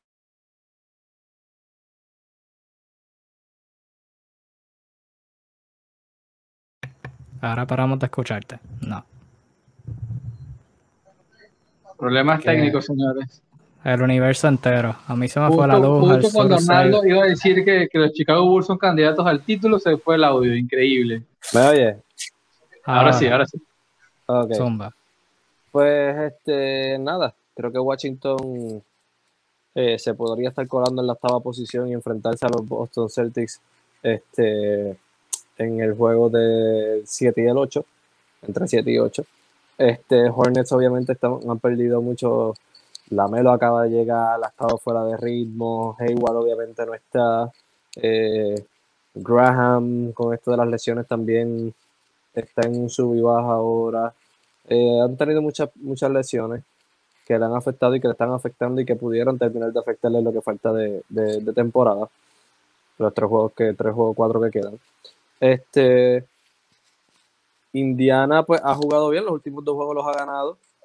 Eh, hay que velarlo yo creo que este, este puesto octavo está, se va a decidir el domingo mismo, el último día de la temporada regular. Como bien mencionó Kevin ahorita, juegan eh, los Wizards contra los Pacers. Yo creo que ese va a ser el juego que va a decidir el octavo lugar en la temporada, eh, eh, en, la, en la conferencia del Este. Yo creo que ya Boston está clavado en el séptimo lugar. Yo creo que no va ni para arriba ni para abajo. Pero yo creo que la octava posición está peleándose eh, grandemente y creo que se va a decidir entre Indiana y Washington el domingo. Ojo con esto. Hay que ver cómo resulta el partido de hoy de Washington, que una vez más están jugando sin Bradley Bill. Y eso puede ser eh, sumamente difícil para ellos que no tener a Bradley Bill en esta recta final. Pero si hoy, si hoy gana Washington, el juego de hoy ellos lo ganan, que es contra Atlanta, como dijo Kevin ahorita. El domingo es que se van a enfrentar Indiana y Washington para decidir el octavo lugar. Que de hecho, ahora mismo el juego, faltando cuarenta y pico segundos en halftime, eh, en el segundo parcial, mejor dicho, está empate entre Washington y Atlanta. Es a 56, 56 Así que sumamente interesante. Van a haber muchas batallas eh, por últimos puestos en playoffs y play el domingo. Veremos a ver si Washington, Indiana y Charlotte y todo ese bonche son uno de ellos. Habiendo hablando de la conferencia del este, como siempre, Cualquier opinión sobre, sobre lo que estemos diciendo la pueden dar en los comentarios de confianza. Vamos a la conferencia del este rápidamente. Primer lugar ahora mismo está batallado entre los Utah Jazz y los Phoenix Suns. Denver y los Clippers están tres y entran 4 y 3 respectivamente. Pueden llegar a ese segundo primer lugar, pero necesitarían un montón de ayuda. Eh, Utah ahora mismo está primero con 50 y 19. Phoenix está segundo a dos juegos de Utah. Los Clippers están terceros a cuatro juegos de, a cuatro juegos de Utah, dos juegos de Phoenix. Y Denver está a cinco juegos de Utah, a un juego de los Clippers y a tres juegos de los Phoenix Suns, que están en segundo lugar. Calendario restante para esos equipos. Denver eh, le falta mañana en Minnesota, el viernes en Detroit y el domingo contra Portland. Eh, hablaremos de Portland ahorita, ya mismo, pero Portland tiene un calendario casi imposible. Eh, los Clippers juegan mañana en Charlotte, el viernes en Houston y el domingo contra el tanque de los Oklahoma City Thunder. Phoenix juega mañana contra Portland y cierran con un back-to-back el sábado y el domingo, ambos en San Antonio contra los Spurs. Y Utah juega hoy contra Portland más tarde, el viernes contra el tanque de Oklahoma City Thunder y el domingo contra los Sacramento Kings, que probablemente para ese punto estén eliminados de alcanzar el play. Naldo, ¿cómo tú ves esta batalla por el primer lugar? Y en el caso de los Clippers y Denver, la batalla por el, por el tercer y cuarto puesto en el oeste. Eh, igualmente, pienso que ya el primer lugar está seguro. Probablemente el segundo también. Yo creo que los que están batallando aquí puestos serían Clippers y Denver, que están batallando el cuarto y quinto a un juego de diferencia solamente. Y eh, creo que están batallando Portland, Dallas y Lakers. Eh, los puestos del 5 al 7. Eh, los Lakers hoy jugarán sin LeBron y sin Anthony Davis, pero es contra Houston, que no le ganan a, un equipo de G League ahora mismo. Este, así que incluso sin ellos dos pueden ganar hoy. Como bien dijiste, aquí, aquí lo que hay que ver es lo que le resta a Portland. El itinerario de Portland es sumamente difícil, es el más difícil de los tres. Eh, Portland tiene que ganar por lo menos dos para asegurar, para evitar los play-in y ir directamente a playoff. O sea, asegurar un puesto entre los primeros seis. Este, Portland igualmente, digo, eh, Dallas igualmente debe ganar dos para estar seguro. Lakers definitivamente deben ganar los tres. Si Lakers quiere salir de los play tiene que ganar los tres. No es algo fácil de hacer, pero tampoco es imposible. Si llegan Anthony Davis y LeBron, lo pueden hacer. Este, eso es básicamente, ¿verdad? Lo que está pasando ahora mismo en esto de la oeste. Phoenix, eh, Clippers y Denver van a tener una, una, una guerra interesante en ese tercer y cuarto puesto. bien importante eh, para ellos, este, ¿verdad? Digo, no para, no tanto para ellos, sino para los que están entre cuarto, quinto, entre quinto, sexto y séptimo, cómo van a terminar esos dos, porque de ahí es que sale el, contrincante de ellos. Este, todavía hay una posibilidad de Clippers contra Lakers en primera ronda. Eh, todavía hay una posibilidad de Clippers contra Portland o, Clippers contra Dallas, que fue la serie del año pasado. Eh, repetir la serie de Portland contra Denver, como pasó el año pasado. Este, sabe que todo esto todavía se puede mover, está súper interesante. Ojo con quien termine en los playing, tiene que enfrentar a Golden State. Los Golden State Warriors de Stephen Curry, el jugador más caliente ahora mismo, no está fácil. No vas a querer verle la cara en un playing, en un juego decisivo para saber si entras o no. No lo quieres hacer. So, tienen que evitar los playing a toda costa porque eh, no va a estar fácil. Digo, valga la redundancia, cabe la oportunidad también de que sea Memphis, que solamente está medio juego de Golden State. Memphis no está jugando nada mal tampoco. Están haciendo su eh, propio trabajo. Pero definitivamente si yo soy el equipo que sea, por más bueno que tengamos el roster, yo no quiero enfrentar a Stephen Curry y a los Golden State Warriors en un play. Arzuru, súmanos tu, tu opinión sobre el primer puesto en el oeste y luego pasamos a, al resto de la conferencia y vamos para el último segmento. Oh, efectivamente, sin, sin ánimos de sumar mucho, muy de acuerdo con, con el análisis de Bernardo. Eh, el primero y el segundo cantados de calle, ya lo único que se le puede pedir a, a Utah y a Phoenix es trasladar ese baloncesto a playoff. esa es la, realmente la, la, gran incógnita. En el caso de Utah hay fuertes rumores que quizás no jueguen con Mitchell estos últimos tres partidos o lo descansen bastante. Habrá que ver qué dinámica sacan de eso. Ya más abajo, bueno, tenemos el caso de, de lo que es Clippers y, y, Denver. Clippers siguiendo con esa estela de posible equipo campeonil que el año pasado quedó con grandes dudas. Denver quisiera hacer una, una, una acotación, pese a la lesión de Jamal Murray, hay que, hay que sacarse el sombrero eh, delante el nivel que ha mostrado eh, Mike Malone usando a Campaso, a PJ Dossier y a Shaquille Harrison para repartirse el, el puesto de base en el equipo y sacar buenos resultados y buen baloncesto. Eh, además, de más no está sacar el, el, ánimo latinoamericano porque Facundo Campaso ha demostrado ser jugador de nivel NBA con, con, con, un toque propio personal, trasladando su baloncesto con su firma. Eh, ya bajando, la presión, señores, está clarita. La presión la tiene los Trailblazers de Portland, que era un equipo que pintaba para más y, y luce ahogado por muchos momentos y los Lakers por todo lo que representa el nombre, por ser los campeones, por todo lo que ha pasado, por estar en esta temerosa situación del play-in. Y como bien decías, la mera posibilidad de enfrentar al Steve Curry eh, más caliente da miedo. Da miedo porque eh, este equipo de Los Ángeles luce de todo menos intocable. Luce bastante, bastante dañable. Eh, lejos de eso, mucho que añadir, muy poco que añadir. Este, yo creo que hay, hay mucha presión eh, en Los Ángeles y, y, la están sintiendo. Tienen que bregar con, lo, con sacando el espíritu de campeón. Y el caso de Portland sí es, es también bastante triste. Es un equipo que, que, luce sin ideas por muchos momentos, que no defiende, pero ni a su mamá. Y eh, los equipos que vienen del, de, que son más de perfil play pueden hacerle daños a ambos perfectamente en cualquier macheo. Y esto no es una opinión, son hechos comprobables. Uh -huh. Sí, no va a ser sumamente interesante ver, sorry, ver, ver, esa batalla. Ahora vamos a juntar el resto de la conferencia para ir cerrando.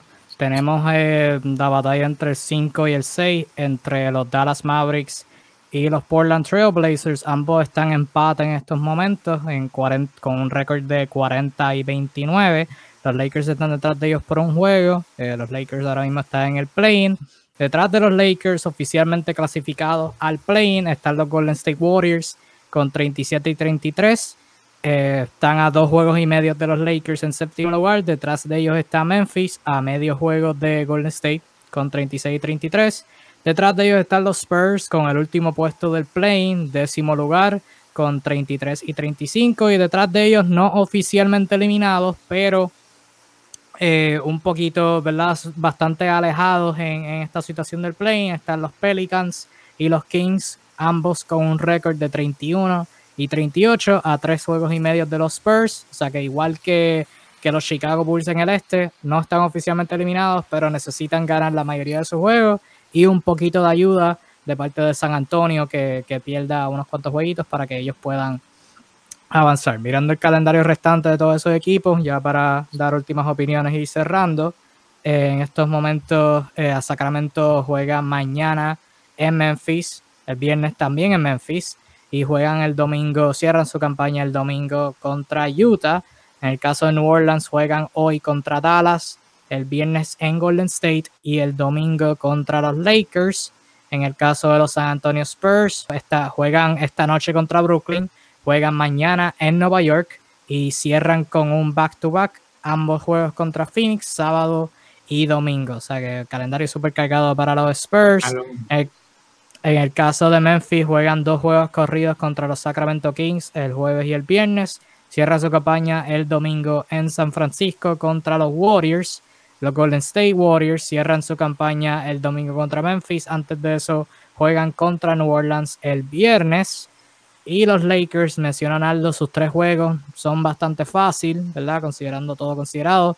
Juegan ahorita, hoy en la noche contra Houston, sin LeBron, sin Anthony Davis. Así que vamos a ver cómo actúan. El sábado en Indiana y el domingo contra New Orleans. Últimos dos equipos. Dallas cierra hoy contra New Orleans. Viernes contra Toronto. Domingo contra Minnesota. Y, y los Portland Trailblazers con el calendario más difícil en sus últimos tres juegos. Hoy en Utah, mañana en Phoenix y el domingo contra Denver. al Suru, ¿cómo tú ves este play-in en la conferencia del oeste? Obviamente hay como seis equipos involucrados en el play-in. ¿Cómo, ¿Cómo, tú ves toda esa situación eh, terminando? Eso está feo, amigo. Está bastante feo. Hay de todo, hay para llevar. Este, no, no, de verdad que yo creo que hay un, hay un halo en el mundo del baloncesto en, en general, unas ganas de que hubiera Golden State compitiendo allí y matando gigantes. Es como que la sensación general, como que alguien quiere ver a los a lo Royal Rumble, a alguien saliendo de la nada y matando, matando el campeonato. Este, y es una expectativa aparte bonita que tiene bastantes dosis de realidad es perfectamente factible, están dadas las condiciones para que eso suceda. Eh, equipos como Memphis han demostrado buen baloncesto, pero salvo Golden State, por la figura que tiene el nombre propio de Stephen Curry, yo no veo los equipos de mitad hacia abajo del oeste tan capacitados de dar la campanada. Yo creo que sus posibilidades de éxito dependen más del fracaso de, equipos que se puedan caer a última hora de estos que, se han quedado en deuda. Por ejemplo, Portland se llegase a caer aún más. Eh, así que no, no, yo creo que ya, exceptuando Golden State, yo no veo otro dando campanadas. Eh, como bien dijiste antes, el calendario, por lo menos si, el caso vamos de los Spurs, es terrible eh, y no lucen quizás con la capacidad neta de, poder, de poder competir en, un, en, un, mundo de los ocho mejores de, de la conferencia oeste.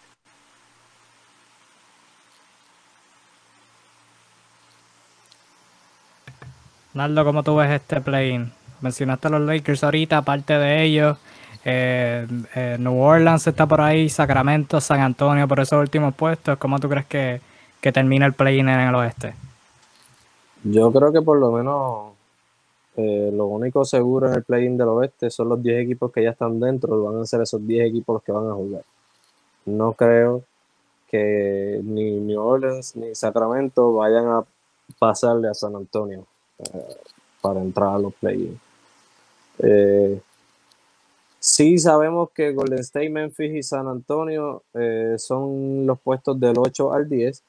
Eh, entre 8 y 9 Golden State, Memphis está complicada la situación. Y obviamente, como dije ahorita, entre Portland, Dallas y Lakers está la situación bien difícil. No sabemos quién vaya a terminar séptimo, pero obviamente quien tiene las de perder es Lakers porque está séptimo ahora mismo tendría que básicamente ganar todos sus juegos porque eh, tanto Portland como Dallas cuentan con el tiebreaker contra ellos. O sea que los Lakers tienen que ganar todos los juegos y Portland y Dallas, uno de los dos debe perder al menos dos de los tres que les queda para que Lakers pueda salir de ahí. Eh, hay una gran posibilidad de Lakers contra Warriors en la primera ronda o Lakers contra Memphis, puede pasar cualquiera de las dos. Este, obviamente la que todo el mundo quiere ver, como dijo sur, eh, es Lakers contra Golden State.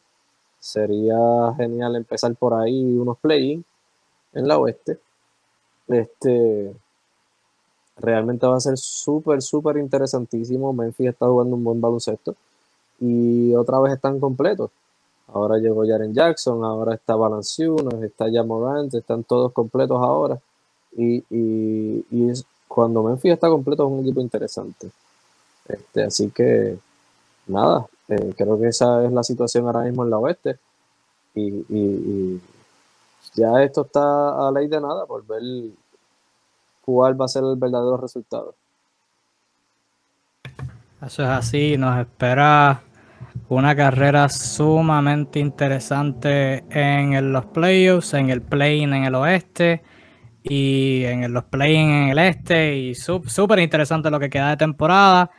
Eh, yo no estoy seguro de muchas cosas ahí, de lo único que yo estoy seguro es que nos esperan unos últimos días de la temporada regular súper, súper entretenidos y súper, duper interesantes. Pero antes de llegar a eso, pues esa es nuestra opinión sobre cómo, cómo van a terminar las cosas. Eh, como dije, última edición de la temporada regular, pero antes de irnos queremos estrenar un nuevo segmento en donde tú que nos estás sintonizando puedes entrar acá a la transmisión y debatir con nosotros, principalmente con Naldo, porque esta es su idea. Así que al sur está por ahí, al sur puede añadir y yo pues estaré aquí para controlar la paz. El segmento se llama Sí, al sur, y vas a decir algo. No, no, no. Eh, pregunta: ¿se puede debatir de cualquier tema con Naldo o solo de baloncesto? Solo de baloncesto. o sea, no se puede debatir de camionetas, ¿verdad? No. Solo ah, entonces no voy a participar. Chao. Ah, bueno. Ah, está bien. Bueno, está bien. Pero el segmento se llama Pa la olla con Naldo y funciona de la siguiente manera. Tú que nos estás sintonizando, yo puse un comentario en Facebook hace un par de tiempo, está en, está pinned, o sea, no, si estás en celular o si estás en donde sea, se supone que te salga en el principio, hay un link. Usted le va a dar ese link, ese link lo va a llevar a un, ¿verdad? Lo, tiene que dar copy paste, le ponen su explorador de internet, Safari o lo que sea que esté usando, y entre ese link pone su nombre, pone lo que sea, y entra acá a la transmisión, y nada, usted entra, se introduce, dice su nombre, de dónde es, y ya, no, no hay que no hay que llenar un mega papeleo, pero siempre es bueno saber hasta dónde, de dónde nos están sintonizando. Y nada, entras, tienes un minutito para establecer tu tema, establecer tu, argumento, lo que sea. Este, evidentemente algo en lo que pues Naldo no esté de acuerdo, porque, pues, ¿verdad? Si estamos de acuerdo es como que, ¿cuál es el punto? Eh, algo en lo que no esté de acuerdo, Naldo entonces tendrá un minuto para responder y entonces dos o tres minutitos de ustedes teniendo ese, pues verdad, ese back and forth. Este, como dije, puse el link, nada, estamos a la espera de que personas se vayan metiendo. Nos hemos extendido ya bastante en el live, así que no, no quiero extenderme tanto con esto, pero sí, a la medida que puedan, pues se van metiendo al link. Ahí se fue el sur. Eh, a la medida que puedan, se van metiendo al link y yo los voy metiendo y nada, tenemos esas conversaciones. No sé, eh, quedamos en la espera. Exactamente, es simple, es simple. Vamos a hablar de un tema, tú escoges, te voy a dar la oportunidad a ti de escoger el tema que tú quieras. Obviamente, si te estoy dando la oportunidad de escoger un tema, el tema que tú quieras, trae un tema del que tú tengas bastante conocimiento. Eh, me vas a traer un tema del que tú tengas bastante conocimiento y del que, o, ¿verdad? una opinión eh, no popular que tú tengas. Y entonces, este, nada, vamos a debatir el por qué tú piensas eso, el por qué yo no estoy de acuerdo. Eh, al final de cuentas, eh, voy a demostrar el, probablemente el por qué tengo la razón. Pero a lo mejor la tienes tú, quién sabe. complicado, pero hay una posibilidad. Así que este, aunque, tengas la razón, no creo que Naldo te la vaya a dar, pero eh, es, un, buen, es un buen, un buen ejercicio. Eh, nada, yo voy a compartir el link. Te voy a ahora. dar el beneficio de la duda, por lo menos. Exacto, voy a compartir el link nuevamente. Ahí están los comentarios, súper sencillo. No hay reglas, de no, solamente hay tres reglas, realmente. Uno, nada de palabras malas. Dos, nada de falta de respeto, simple lógica, simple ética, simple etiqueta, todo eso. Pero en cuestión de temas no hay límite, pero ahí entra la regla número tres, que es nada sobre Jordan versus LeBron. Por el amor a Cristo, aceptamos todo tema, pero nada sobre Jordan versus LeBron, porque ya, ya eso cansa. Así que esa, es la única, esa es la única restricción. No es una restricción, es que nos reservamos el derecho de admisión. Es que, es, que es, que es un es que es un tema agotado, es un tema que ya cansa ver por todas partes sobre quién es el mejor. Es un tema que todos los días la gente lo menciona en las redes. Un día, eh, no, ya el tema de verdad cansa. No tengo que explicar por qué Jordan es el mejor de todos los tiempos. Eh, Pero cualquier otro tema, mano, cualquier otro tema que tú entiendas, eh, en el que tú entiendas que puedes debatir conmigo, pues estamos aquí puestos para, para debatir, para, para meternos en el calentón. Exacto. Este, Para que se metan a la olla. Eh, A la olla con la agua hirviendo. Vamos a ver si aparece algún atrevido en. ¿Cuánto le damos? Ah, yo espero hasta. A esperar tres minutitos. Vamos Tengo- a darle tres minutos a ver si aparece algún atrevido. Si no aparece ninguno, pues lo dejamos para la próxima semana. Exacto. Sí, pero dale, gente. Eso es una oportunidad para ustedes coger pauta, demostrar al mundo su conocimiento, debatir acá con nosotros en vivo, con cientos de personas viendo. Eh, nada, una buena oportunidad. Este, esto, esto es de familia, o sea, no los vamos a hacer quedar. Bueno, si traen argumentos no tan buenos, pues no, no garantizo que salgan aquí sano y salvo, pero, pero nada, esto es para aquí para vacilar en familia. Siempre, siempre. Así que, nada, veo, o sea, lo- compartimos esta idea y ahorita habían personas súper activadas y ahora veo Coquí. O sea, ¿qué, ¿qué está pasando? ¿Qué está pasando? Este, nada, mientras tanto, saludos a Liam, mi sobrinito que está por ahí. que Quiere que lo salude en la camarita. Liam, hola. Saludos, Liam. Este, y nada, vamos a ver. Yo creo que nadie se va a atrever el día de hoy. Yo creo que vamos a tener que darle una, una semanita para ver, para que la gente se, se prepare. Sí, sí, hay que. Tiempito para que. Hay que darle tiempito para que, para que rompan los nervios. Exacto. Así. Vámonos. No tienen Eh, que enseñar, no tienen que, no tienen que Sí, enseñar sí, la sí. cara, ¿sabes? Mira, se puede- la camarita se puede dejar apagada, mira. Eso. Se puede apagar mi cámara y Sí, todavía eso me estoy a escuchando. No tienen que estar aquí visiblemente si no se quieren ver. Simplemente su voz. Con, con tener su voz es lo que sea. Exactamente, lo único que yo, lo único es que tengas aquí, ¿verdad? Este, entres aquí, obviamente en la plataforma para poder escucharte. Lo que yo necesito es escucharte, escuchar tu tema, el por qué tú piensas lo que piensas y debatirlo. Este, pero nada, eh, como dije, Claro. no necesitas verte. Claro, claro. Evidente. Nada. Así que nada, por favor, si hay algún atrevido que quiera entrar y debatir sobre algún tema de NBA nuevamente, lo repito, eh, está en toda su disposición, el link está en los comentarios, entren al link y nosotros los vamos a dejar entrar en el live eh, para que debatan eh, cualquier tema que tengan. Exacto. No sé si hay alguien atrevido. Hay seis personas viendo y ninguno la tiene para estar aquí. No, no me cuadra. Sí, No me cuadra. Vamos, vamos, gente. De nuevo, estrenando nuevo segmento para la olla con Naldo, donde usted, sintonizante, puede entrar a la transmisión en vivo con cámara, sin cámara. En realidad no importa. El único requisito es tener el micrófono prendido y debatir un tema de NBA, el que sea, excepto el debate del GOAT, en vivo acá con nosotros. Eh, estamos aproximándonos a los playoffs, nos estamos aproximando al play-in se está acabando la temporada, o sea que hay debates para premios, MVP, mayor progreso, dirigente del año, novato, eh, ¿qué más hay? ¿Qué más hay? Sexto hombre del año, o sea, los equipos de la NBA, lo, lo que ustedes quieran, o sea, lo que ustedes quieran, algún ranking, algún predicción de quién gana el campeonato, por qué, si tú piensas que X equipo no va a ganar el campeonato, por qué, lo, lo que sea. Puede ser lo más creativo, lo más simple, lo que usted, lo que usted quiera, lo que usted desee, en realidad. No, no hay, no hay restricción. bueno, Kevin, yo creo que nuestra gente se nos acobardó eh, en el día de hoy, así que nada, yo creo que vamos a ir dejando este live hasta aquí. Sí, no, no. Ar- eh, Carlos pregunta, Arroyo versus Barea, ¿se puede? Pff, Claro, lo que, lo que ustedes quieran. Bueno, Reggie Barea técnicamente no es NBA, pero Bueno, se pueden comparar sus carreras de NBA. Bueno, no Pero- sé. no- anyway, Nada. Sí, no, yo creo que ya vamos por concluido. Bueno, No hay atrevidos en el día de hoy. Vamos a esperar a la semana que viene eh, a ver qué pasa. Este, a Por el momento.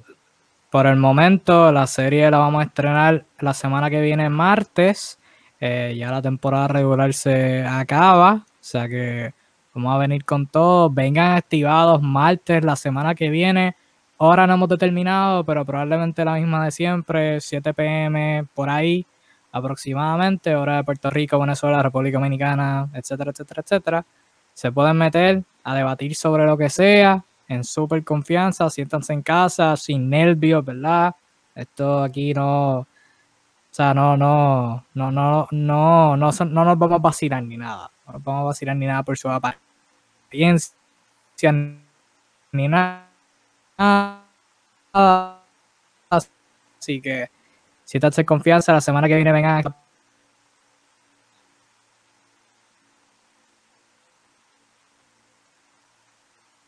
Y se fue el panel. Nada, eh, como ya bien eh, dijimos, esto vamos a darle hasta la semana que viene a ver qué pasa. Este, nada, eh, esperamos que para la semana que viene aparezca algún atrevido que quiera entrar y debatir conmigo sobre algún tema de NBA. Probablemente, probablemente puede ser que, que, traiga, que ponga varios temas en, en, la página. Temas quizás interesantes de los que la gente eh, no está de acuerdo o normalmente debaten para, para ir, ¿verdad? Calentando el panorama y dejarles saber que vamos a estar aquí debatiendo este, en vivo. Exacto. Así que vengan preparados. Próximo martes, primer episodio de Para Olla con Naldo. Eh, por el momento, este es el final de tu dosis de NBA de hoy, eh, miércoles, por poco digo martes, miércoles 12 de mayo del 2021. Última edición de la temporada regular, así que pendiente. Venimos con mucho contenido, muchos posts, mucho análisis para la postemporada ahí para el play-in antes de que empiece el 18 de este mes. eh, la postemporada empieza el 22. Así que muchos posts, muchos análisis de mi parte. Tu dosis de NBA va a continuar como de costumbre todos los miércoles analizando los, los aconteceres de la postemporada y lo que sea que esté pasando en ese momento. Y, y nada, watch parties por ahí, que donde nos vamos en vivo, vemos un juego de postemporada juntos y lo analizamos, lo disfrutamos o lo sufrimos, este, dependiendo del equipo que esté, eh, juntitos. Así que nada, pendientes a todo eso. Pero por el momento, muchas gracias por sintonizar, gracias por su apoyo en todo si te envié la temporada regular. Seguimos fuerte rumbo a la postemporada de la temporada 2020-2021. Nos veremos la semana que viene, pero hasta entonces, cuídense mucho, disfruten el baloncesto y nos veremos pronto. Chao. Chao.